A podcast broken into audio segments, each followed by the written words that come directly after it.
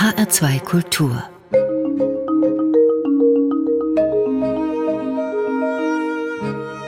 Doppelkopf Am Tisch heute mit der Journalistin Antonia Rados. Gastgeberin ist Nicole Abraham. Jetzt ist Journalistin, finde ich, ein bisschen tief gestapelt. Sie ist die Krisen- und Kriegsreporterin schlechthin, war im Irak, in Somalia, in Afghanistan und zuletzt auch in der Ukraine, berichtet und gewährt uns Einblicke in eine Welt, in der wir nicht sein möchten. Sie hat Reportagen über die Mächtigen, über die Ärmsten und die Schwachen gemacht und hat dafür unzählige Preise bekommen. Hallo Frau Rados, wie schön, dass Sie heute unser Gast im HR2 Doppelkopf sind. Hallo, danke für die Einladung.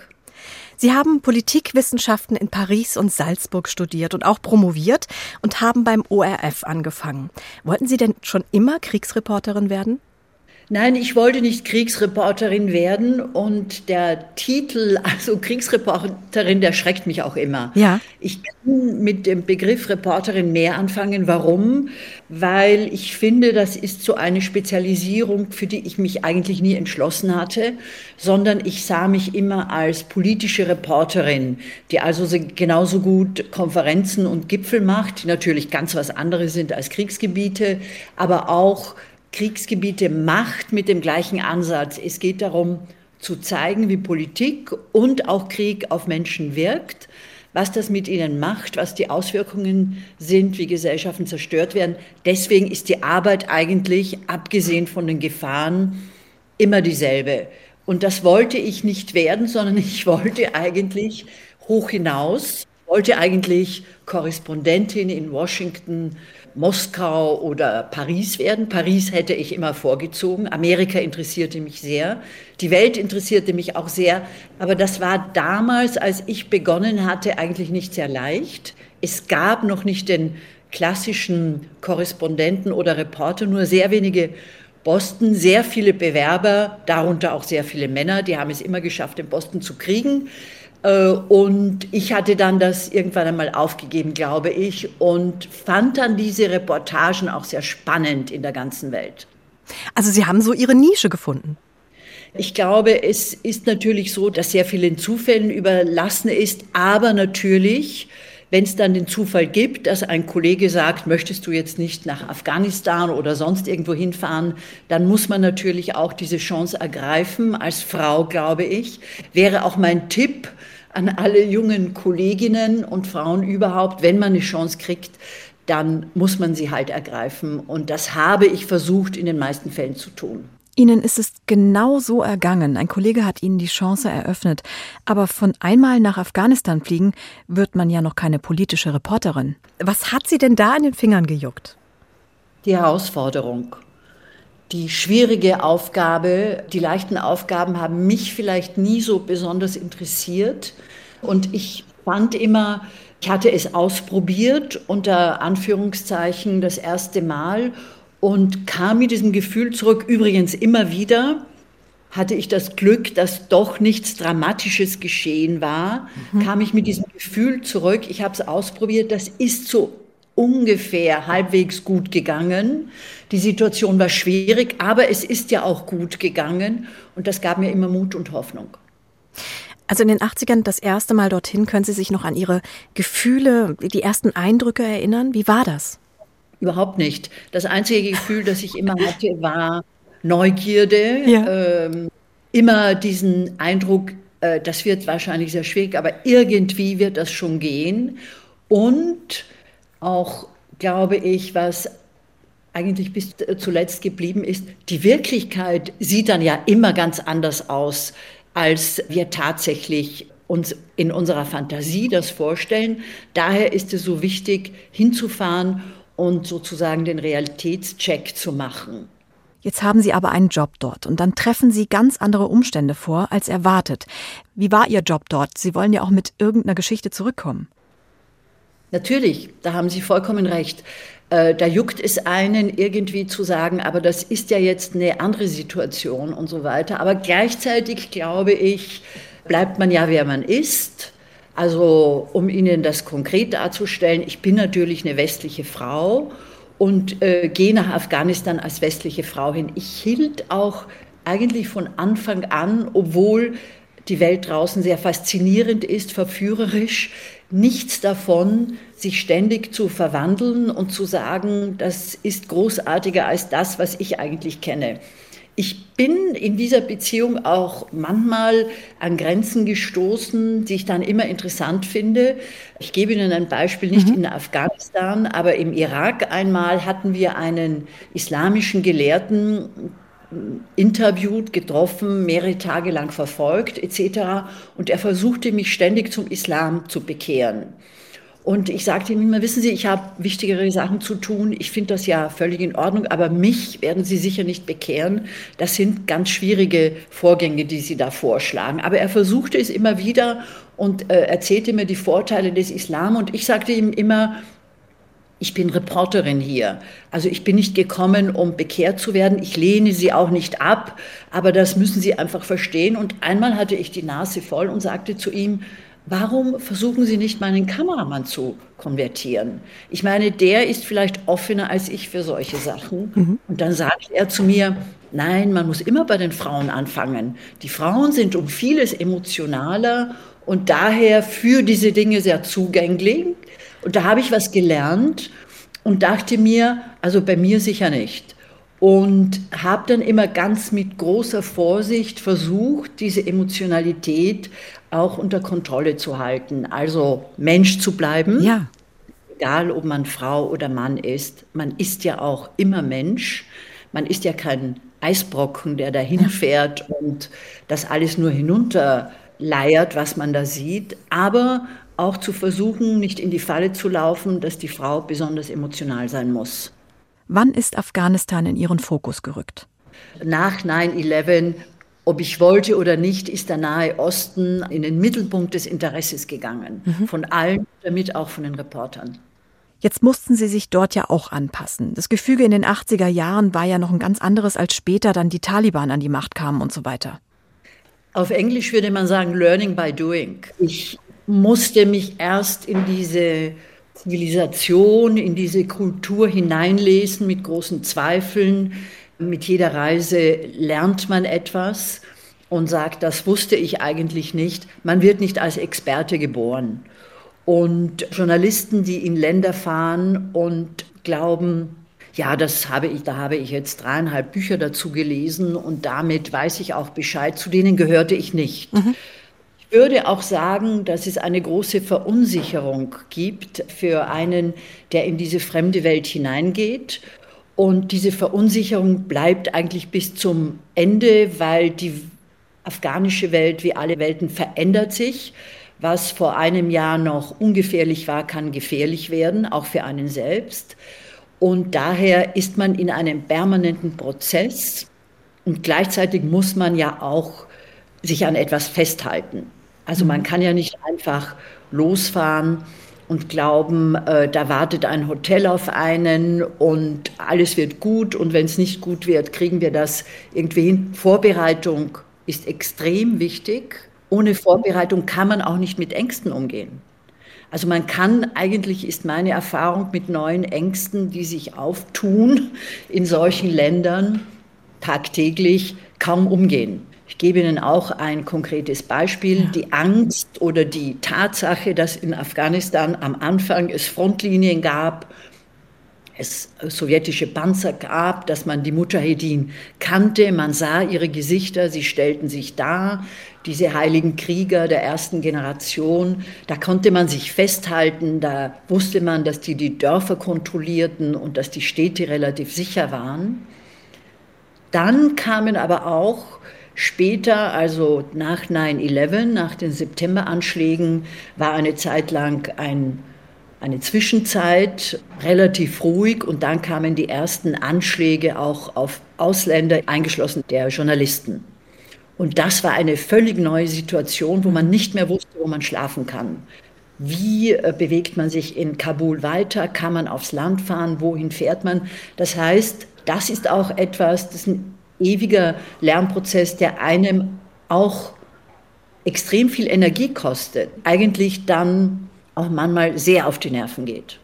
weil man selbst äh, ständig Stabilität sucht und sagt, letztes Mal war das so, wieso ist das jetzt anders? Also man ist auch manchmal sehr genervt von diesen kriegerischen Veränderungen. Man kann sich an nichts festhalten. Und das, glaube ich, war in Afghanistan, das war eben ständig irgendetwas. Jetzt haben wir den Eindruck, die Taliban sind an die Macht gekommen. Die westlichen Truppen sind abgezogen oder gezwungen worden, mhm. abzuziehen. Die Geschichte ist jetzt zu Ende, aber sie ist immer nicht zu Ende, meiner Auffassung nach. Antonia Rados, heute zu Gast im HR2 Doppelkopf. Und was die politische Reporterin bei ihren Einsätzen immer wieder dabei hat und welches Interview einen bleibenden Eindruck hinterlassen hat, darüber sprechen wir gleich. Aber zunächst dürfen wir Ihnen einen Musikwunsch erfüllen. Frau Rados, was darf es denn sein? Also ich hatte Ihnen unter anderem auch äh, klassische Musik gegeben mhm. und da können Sie gern damit anfangen. Dann spielen wir jetzt für Sie E luce van le stelle, die Arie aus dem dritten Akt der Oper Tosca von Puccini. Es singt Placido Domingo.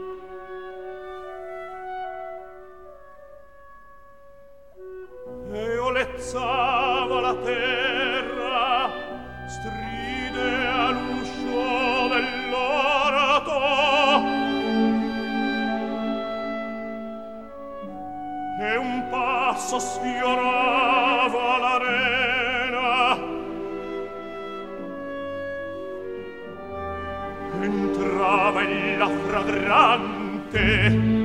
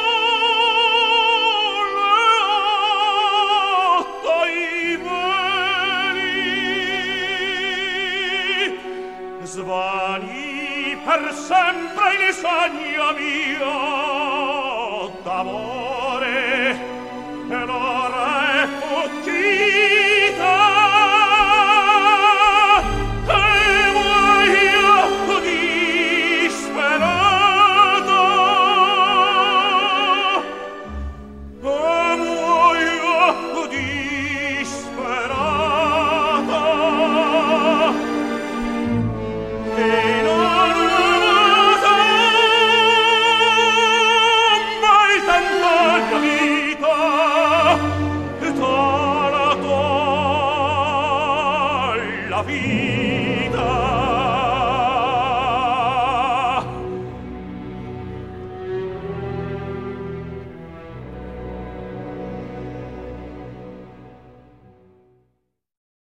Placido Domingo mit der Arie luce van e stele aus Puccinis Oper Tosca, gewünscht von meinem heutigen HR2 Doppelkopfgast Antonia Rados. Wir haben gerade schon über ihre Eindrücke von Afghanistan gesprochen. War Ihnen eigentlich auf jeder Reise in ein Kriegsgebiet so richtig bewusst, dass Sie in Lebensgefahr sein könnten? Ja, und Vorbereitung äh, ist die halbe Arbeit. Ich habe immer im Hinterkopf behalten, und wenn ich es vergessen habe, hat die Realität mich daran erinnert, wir sind alle sterblich und wir sind auch als Journalisten besonders Gefahren ausgesetzt, weil wir ja Zivilisten sind. Wichtig. Wichtig, sich daran zu erinnern, dass es eine Distanz zum Krieg geben muss und dass wir also Beobachter sind, Augenzeugen sind, zusehen, aber natürlich wie alle anderen Zivilisten auch in diese Kriege ohne Absicht und eher ohne zu wissen, was geschieht, hinein geraten können. Der Presseausweis ist kein Persilschein mehr. Früher konnten sie einen Presseausweis vorweisen und es gab von Armeen, die Uniformen trugen, einen gewissen Respekt. Ist in Ordnung, die machen ihre Arbeit. Heute ist das nicht mehr so.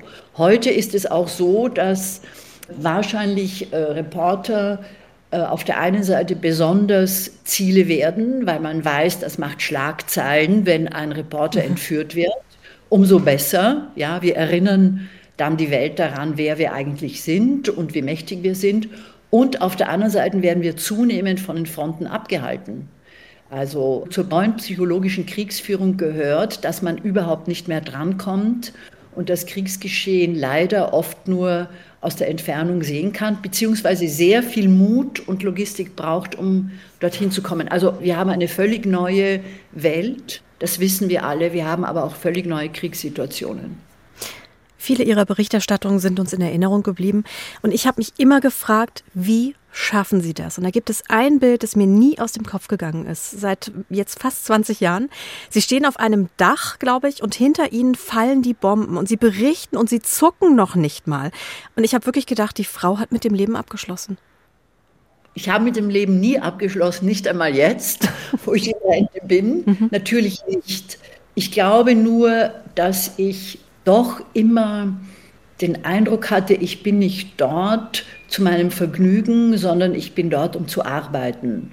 Dieses Bild ist insofern auf keinen Fall repräsentativ für irgendetwas, sondern es gab schon sehr wohl in Krisengebieten Live-Situationen, die ich abgebrochen habe oder erst gar nicht begonnen habe, weil ich fand, dass die Lage zu gefährlich war. Mhm. Und daher glaube ich, ist das immer eine Abwägung und eine ganz, ganz schnelle Abwägung. Kann ich das jetzt riskieren, dass ich dort stehe und sehr exponiert bin? Sie wissen ja, man hat auch Scheinwerfer. Oder kann ich das nicht machen? Was kann ich jetzt eigentlich auch dem Zufall überlassen, dass es vielleicht doch gut geht? Im Hinterkopf ist immer, wir sind hier, um zu arbeiten. Und wir sind auch hier übrigens, um nicht im Hotel zu sitzen. Für mich war es immer extrem wichtig, tatsächlich hinzugehen und zu sehen, was geschehen ist. Ich habe, wie alle Reporter, sehr oft Meldungen bekommen, die nicht überprüfbar waren. Und ich habe dann vieles daran gesetzt, tatsächlich hinzufahren, um das mit eigenen Augen zu sehen, um diese Einschätzung zu haben, weil ich immer fand, wenn ich jetzt im Hotel sitzen bleibe, dann kann ich genauso gut daheim bleiben. War auch immer eine Schwierigkeit, glaube ich. Mein Stursinn, alles mit eigenen Augen zu sehen, hat auch oft zu Situationen geführt. Während des Irakkrieges war ich illegal äh, so oft wie möglich unterwegs, habe einfach den Kameramann gepackt und habe gesagt, da fahren wir jetzt hin, da schauen wir uns mal an, was da tatsächlich ist. Es war nicht immer ungefährlich, meiner Auffassung nach war es in den meisten Fällen aber notwendig. Gab es da auch eine Situation, aus der Sie gerade noch so rausgekommen sind? Es gab nicht eine Situation, wo ich gerade rausgekommen bin, sondern viele. In 40 Jahren kommt da so einiges zusammen. Mhm. Ich kann mich jetzt gar nicht an alle erinnern. Oder ich, ich glaube, es ist eher so, ich will mich eigentlich nicht an alle erinnern, weil ich auch immer wieder glaube, am Ende ist es ja gut gegangen. Und am Ende ist das ja, was zählt. Und daher will ich auch nicht darüber nachdenken, was hätte sein können, wenn. Wie wichtig ist denn so ein Team, das man um einen herum hat? In solchen Situationen oder generell, wenn man als politische Reporterin unterwegs ist? Ohne Team geht überhaupt nichts. Trotzdem ist es wichtig, das Team relativ klein zu halten. Warum? Weil je mehr Leute sie mitnehmen, desto mehr Leute sind Gefahren ausgesetzt.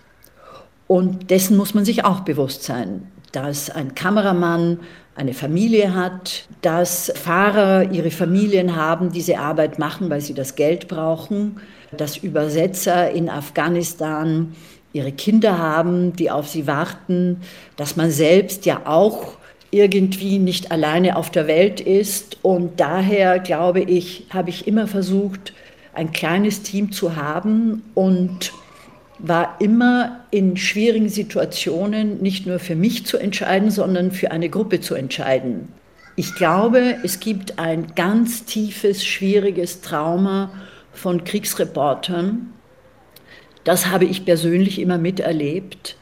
Und das ist eine der schwierigsten Situationen überhaupt, dass einem Mitarbeiter in einer Krisensituation was geschieht.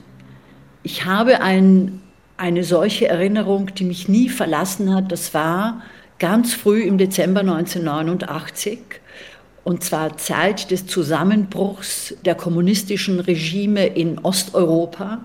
Ich flog damals Hals über Kopf als noch relativ junge Reporterin nach Rumänien. Mhm. Also der Nahe Osten war damals weit entfernt. Die Revolution gegen äh, Ceausescu ist ausgebrochen. Einer meiner Kontakte damals war ein französischer Kameramann, mit dem ich schon vorher in Afghanistan übrigens gearbeitet hatte. Mutig, sehr erfahren, muss man dazu sagen. Ich erinnere mich, ich kam dort in der Nacht an mit meinem Team. Es wurde überall geschossen und plötzlich, wie aus dem Nichts, tauchte dieser französische Kameramann an. Er war blass, er war gebrochen. Es war kurz vor Weihnachten und sein eigener Korrespondent war einige Stunden davor von einem Panzer bei einem Aufsager überrollt worden. Dieser Kameramann, der die ganze Welt kannte, war nie wieder derselbe. Er machte sich sein Leben lang Vorwürfe, dass er schuld daran war, dass ein Kollege umgekommen ist. Er hat nie wieder auf diese Art arbeiten können. Ich kenne andere Beispiele. Ich habe mir immer gesagt, ich gehe auch mit meinen Kameraleuten immer mit, weil es wäre das Schlimmste, dass ihnen was geschieht und ich sitze im Hotel. Ich glaube, so dramatisch das alles klingt, es ist tatsächlich eine unglaubliche Dramatik, die in diesen persönlichen Leid und Schicksalen liegt. Und die Verantwortung kann man eben in Kriegsgebieten nicht abweisen und darf sie auch nicht abweisen. Das heißt, ich habe sehr oft meine Kameraleute auch zurückgehalten und gesagt, das machst du jetzt nicht. Und mhm. wenn du das machst, dann gehe ich mit dir mit was nichts daran geändert hat. Aber ich möchte damit auch die Wichtigkeit dieser Teamarbeit betonen. Und ich glaube, dass die Kameraleute mir auch das Leben gerettet haben. Mit zum Team gehört auch Ihr kleiner Rucksack, Frau Rados. Den haben Sie immer dabei gehabt. Was um Himmels Willen ist in diesem Rucksack drin? Was ist in diesem Rucksack drinnen? Ja, es ist eigentlich das drinnen, was ich brauche, um zu überleben. Eine Reservebluse, was zum Überleben wie Schokolade, wenn man nichts zum Essen kriegt, Telefon, Ladegeräte. Also ich kann mit diesem Rucksack, auch wenn das Riesengepäck, das nie ankommt, wenn man in Krisengebieten mhm. ist oder oft ankommt, nicht auftaucht, dann kann ich auch damit überleben. Mein größtes Trauma war immer der Hunger. Ich habe so viel gehungert in diesen Kriegsgebieten, dass ich sehr oft geträumt habe von Essen und weil es gibt nicht so viel zum Essen, man kann auch nicht einfach das planen. Man fährt los, die Reisen dauern länger, als man das gedacht hat. Man kommt irgendwie an, es gibt nichts zum Essen. Man funktioniert nicht, wenn man nichts zu essen bekommt. Man glaubt das ja gar nicht. dass nach 24 Stunden ist aus. Daher versucht man immer Reserven mitzunehmen. Da gibt es ja auch die seltsamsten Geschichten, wenn ich Ihnen eine davon erzählen darf. Gerne. 2001 sind wir wieder einmal nach Afghanistan gefahren mussten dort länger bleiben, um unter anderem eine Dokumentation über Frauen zu drehen. Und ich hatte meinen damals französischen Kameramann beauftragt, große Vorbereitungen, alles Mögliche. Bitte kümmere du dich doch, damit wir auch Essen mitnehmen. Wir wussten, in Afghanistan herrscht Hunger, es war Winter, es herrscht Mangel. Nimm doch bitte was mit, damit wir dort überleben können. Und im Hinterkopf hatte ich natürlich Käse, Konserven, Thunfisch, Knäckebrot, eine Mischung von dem allen. Das musste in eine Kiste. Wir kamen dort an und das Einzige, was es gab, ist unzählige Dosen mit Cassoulet, ein französisches Einmachtgericht, das man aber aufwärmen musste. Wir saßen also mit diesen unzähligen Cassoulet-Büchsen und hatten nichts zum Aufwärmen. Das war eine der schlimmsten Wochen. Zum Glück kam es dann langsam auf den Märkten doch Dinge wie Brot, sowas, was wir immer haben. Es gibt Streichkäse, den bekommt man überall auf der Welt seltsamerweise. Lavache Kiri mhm. heißen die. Und dann kriegen sie natürlich Thunfisch. Und wir haben uns von dem dann, ich glaube, drei Wochen lang ernährt. Aber der Kameramann hat daraus gelernt fürs nächste Mal. Keine Ahnung. Er hat nie wieder die Aufgabe bekommen, sich um die Essensrationen zu kümmern. Frau Rados, Sie haben mit den mächtigen Männern gesprochen, mit Arafat, Erdogan oder auch Gaddafi. Wie sind bzw. waren die so? Ich kann das in diesen Spontantreffen sehr schwer beurteilen, aber ich finde das doch immer sehr interessant, wenn man diese Leute trifft, weil als Reporter man ja alles beobachtet. Und gleichzeitig wird man selbst die ganze Zeit beobachtet. Das ist ja auch das Interessante, wenn Sie als westliche Frau, ich komme dann gleich zu Gaddafi, Sie werden ja ständig beobachtet. Wie sieht die aus? Warum zieht sich die so an? Warum trägt die jetzt ein Kopftuch? Das ist doch eine westliche Frau. Was soll das alles? Ach so, so redet die. Warum ist da kein Mann mit? Und natürlich ist das auch so, wenn man in die Vorbereitung dieser Interviews kommt, dann beginnt man schon zu beobachten und merkt vor allem, wie dieser Stab funktioniert. Und ich würde jetzt sagen, das Interessante ist, dass wenn Sie mit demokratischen Politikern reden, dass der Stab doch relativ locker und professionell ist in unserem Sinne. Aber bei diesen Diktatoren, autoritäre Führer, haben ein Team um sich, die alle irgendwie Angst haben. Und das spüren sie sofort, äh, dass die sehr unterwürfig sind, dass alles organisiert werden muss. Wo sitzen sie? Wo sitzt er? Äh, warum dürfen sie das nicht machen? Warum muss das unbedingt sein? Und bei Gaddafi war diese Vorbereitung, ich hatte ihn zweimal interviewt, 1982 in Wien und dann eben 2011 eines seiner allerletzten Interviews, bevor er nach den Aufständen des arabischen Frühlings die Macht verloren hat. Und das war im Zelt in Tripoli, in, diesen, in der Hauptstadt, in diesem berühmt-berüchtigten Zelt. Irgendwie hatte der Gaddafi eine Freude daran, da den Westen oder westliche Besucher in dieses Zelt zu bitten. Denn ich war vor Jahren auch äh, mit einem deutschen Politiker dort, mit Herrn Schröder, der damals nicht mehr Kanzler war. Er besuchte Gaddafi und auch der wurde durch diese Räume geführt, Empfangshallen und plötzlich mussten wir alle in diesem Zelt sein. Und in diesem Zelt fand dann auch das Interview statt, aber nicht irgendwie. Da wurde jeder einzelne Sessel wurde so gerückt, dass der Gaddafi dort saß und das Licht musste hier stehen. Also es wurde alles vorbereitet und es wurden immer wieder die Sessel gerückt und das, um Ihnen zu erklären, es gab da ein Ritual und ich hatte den Eindruck, dass die Leute Angst vor Gaddafi hatten. Ich hatte auch noch schlimmere Sachen. Wenn ich Ihnen erzähle, wie das Interview mit Ahmadinejad, einem ehemaligen iranischen Präsidenten, der allen in Erinnerung war, weil er als besonders fundamentalistisch galt. Und wir hatten da im Teheran ein Interview mit ihm. Da wurde mir ja vorgeschrieben, auch welche Fragen ich dort stellen soll. Und ich sagte, nee, nee, das mache ich nicht so. Und das war dann unglaublich hin und her, das können Sie nicht machen, Sie können das nicht fragen, bis dann Präsident Ahmadinejad auftauchte. Ich völlig genervt war schon, bevor überhaupt das Interview begann. Ich, also die Auflage hatte ihm nur eine Frage zu stellen und ich hielt mich natürlich nicht daran. Mhm. hörte ich dauernd den Übersetzer schreien, hören Sie doch endlich auf, Fragen zu stellen. Also so laufen diese Interviews auch ab. Und bei Gaddafi waren andere Unsicherheitsfaktoren, ob er denn überhaupt auftauchen wird. Denn er hatte auch schon die Angewohnheit, ins Zelt zu kommen, durch das Zelt durchzugehen und wieder zu verschwinden. Aber er blieb sitzend bei mir. Frau Rados, das sind unglaubliche Geschichten. Woher haben Sie denn diesen Mut genommen? Ich glaube nicht, dass das eine Frage des Mutes ist, sondern es war eher die Frage für mich immer, dass ich so lange oder unterschiedlich lange mich bemüht hatte, diese Interviews zu bekommen. Und wenn ich dann die Zusage hatte, dann dachte ich mir oft so, wunderbar, jetzt haben wir die Zusage, das ist jetzt die Chance meines Lebens, dieses Interview zu machen. Und da sitze ich jetzt und ich gehe auch nicht weg, bevor ich meine Fragen gestellt habe. Ich wäre auch bereit gewesen, in diesem Zelt zu übernachten, wenn Gaddafi nicht aufgetaucht wäre. Also ich habe gesagt, ich gehe jetzt hier nie wieder weg, bis ich den habe. Hat sich das mit der Zeit geändert? Also je mehr Interviews Sie mit den mächtigen Männern gemacht haben, war es dann einfach leichter, andere zu bekommen? Nie. Es war immer äh, schwierig, weil ich, ich hatte dann auch den Verdacht, dass die sich anschauten, was ich denn für Interviews gemacht hatte und sich dachten, oje, mit der ist nicht gut Kirschen essen.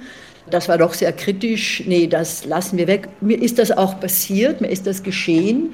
Nicht mit Politikern, sondern eine ganz andere Geschichte, die ich Ihnen erzählen möchte. Ich hatte ein Interview mit Michelle Obama angefragt und hätte das auch bekommen sollen. Und ihre Presseabteilung schrieb dann, also wir wollen jetzt einmal wissen, wen haben Sie denn alles interviewt? Ich gab dann stolz meine Liste von Interviews durch und da kam irgendwie zurück die Frage, okay, haben Sie denn niemanden in Hollywood interviewt? Meine Interviewserie hatte an Michelle Obama dazu bewogen, mir kein Interview zu geben, weil sie offenbar fand, ich bin da irgendwie zu knallhart oder das passt irgendwie nicht, was mir sehr, sehr leid getan hat. Die Mächtigen interviewt aber nicht Michelle Obama. Frau Rados, Zeit für Musik.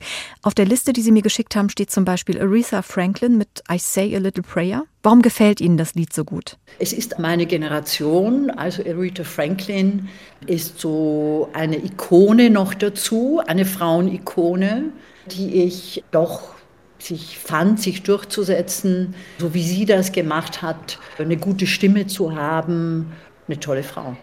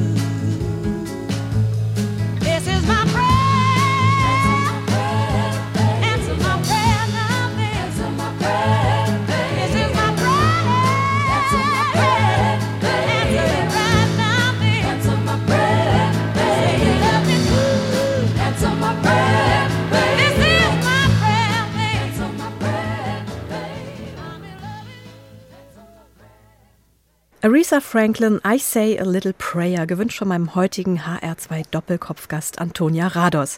Afghanistan von innen, wie der Frieden verspielt wurde. Ein Buch, das aufklärt und auch sehr viel Persönliches enthält.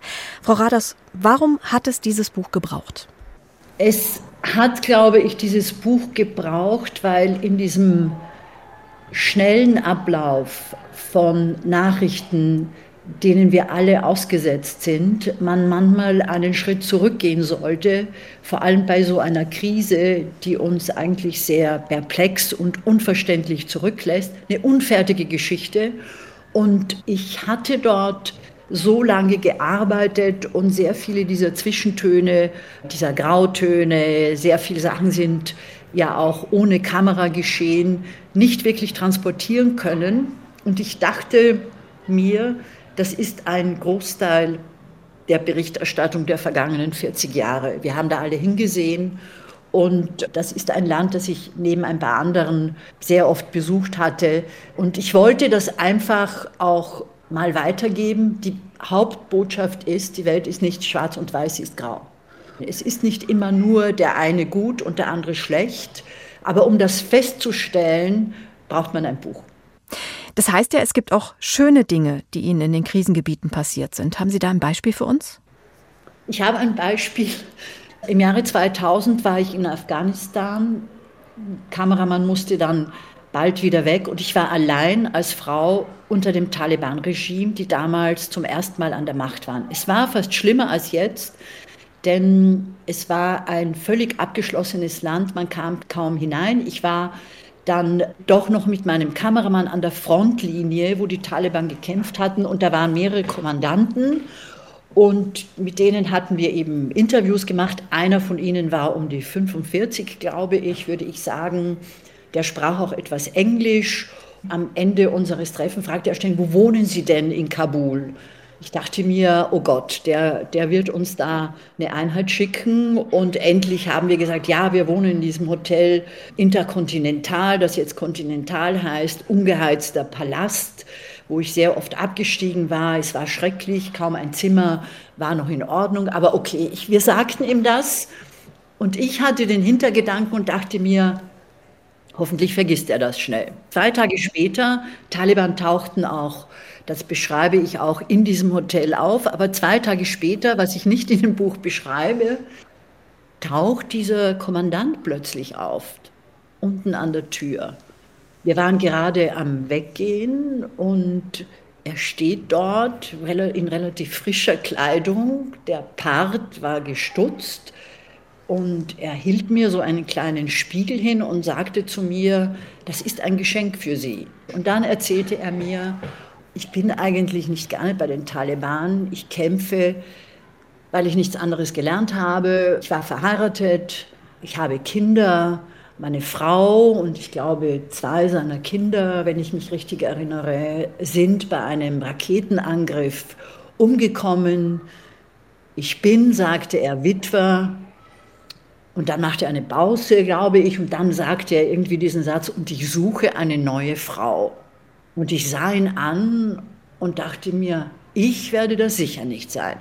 Und sagte dann zu ihm, naja, dann wünsche ich Ihnen alles Gute bei Ihrer Suche. Und er stand dann dort und ich dachte mir, was geht im Kopf von diesem Mann vor? Ein mhm. Taliban, der sich die Mühe macht, von der Front ins Hotel zu gehen, um eben einer westlichen Frau einen indirekten Heiratsantrag zu machen. Ich war ganz berührt und zugleich extrem erschrocken. Es zeigte mir aber auch, dass vielleicht im Kopf dieses Mannes ganz was anderes war, als ich mir vorgestellt hatte. Und dass er sich eben irgendwie was eingebildet hatte, was ja überhaupt nicht stimmte. Ich suchte keinen Ehemann. Haben Sie den Spiegel noch? Den Spiegel habe ich nicht mehr, aber ich hatte ihn sehr, sehr lange und habe ihn erst bei einem Umzug sozusagen entsorgt und habe aber das wirklich in diesen Spiegel, der ganz klein war und so bemalt war, ich hatte den sehr lange, weil es mich immer an diese doch sehr reizende Anekdote erinnerte. Und die ist wirklich schön. Frau Rados, warum ist ausgerechnet Afghanistan zum Spielball der Großmächte geworden? im Falle von Afghanistan, vielleicht nicht überall, aber im Falle von Afghanistan spielt Geografie eine Geschichte. Und man nennt Afghanistan auch das Herz von Asien.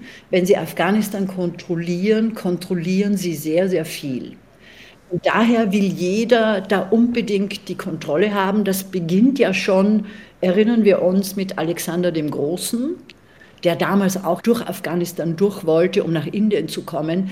Jeder möchte Afghanistan kontrollieren. Und ich glaube, dass die Anschläge im September bei den Amerikanern ja nicht zum ersten Mal diese Idee geweckt hatten. Das müssen wir übrigens auch kontrollieren. Die waren ja schon vorher dort, die Amerikaner. Ja. Die haben den Süden Afghanistans unter Kontrolle gehabt, wo man sich ja fragt, wofür denn? Das Erste ist, das ist ein wahnsinnig wichtiges Land von der Geografie her.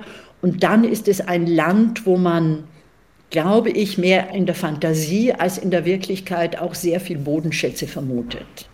Wir reden von einem Flecken auf dieser Welt, der immer die Aufmerksamkeit der Supermächte und der Mächtigen angezogen hat. Es ist kein Zufall, dass die Geschichte daher so bewegt ist. Und es ist auch kein Zufall, finde ich, dass, was bei uns etwas untergeht, aber tatsächlich im Moment geschieht. Wir haben uns zurückgezogen. Die Chinesen versuchen alles, dieses Afghanistan zu kontrollieren, ihre Nachbarn.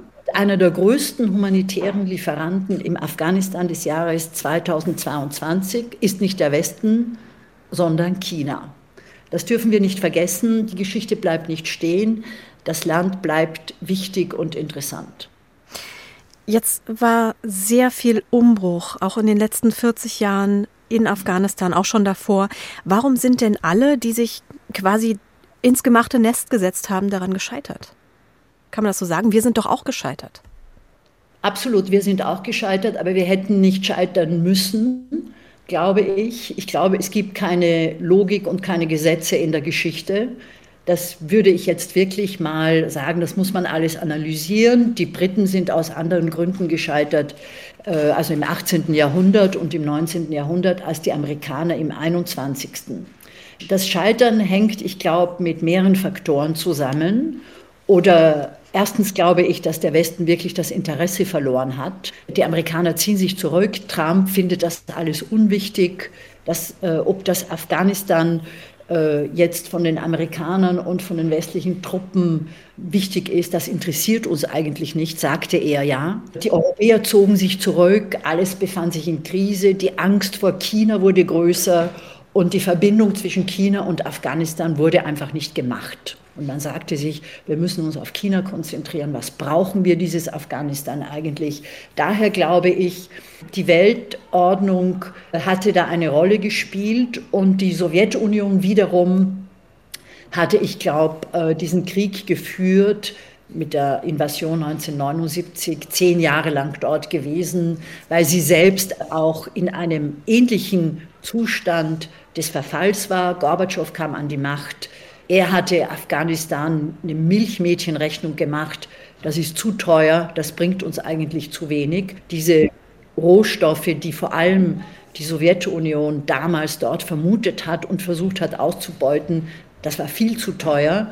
Und übrigens auch von der amerikanischen Seite. Es gab Projekte in Afghanistan, äh, überoptimistische Projekte, da werden wir Erdgas finden, Erdöl liefern, da gibt es seltene Erden. Wir werden das alles irgendwie auf Trab kriegen. Und das war dann nicht so. Mhm. Daher glaube ich, jeder Krieg hat seine eigenen Gründe und jede Niederlage hat ihre eigenen Gründe. Was macht das mit den Afghanen? Was macht das mit den Einwohnern des Landes, die ja nie im Grunde selbstbestimmt sind? Ja, das ist eine gute Frage.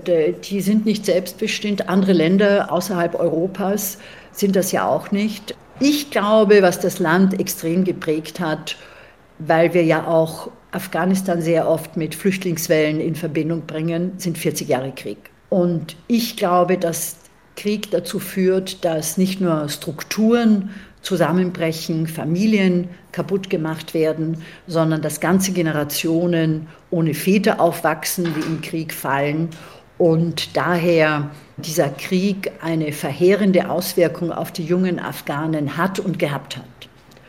Und daher glaube ich, müssen wir dieses Land als ein wirklich zerfallenes, schwieriges Land ansehen heute.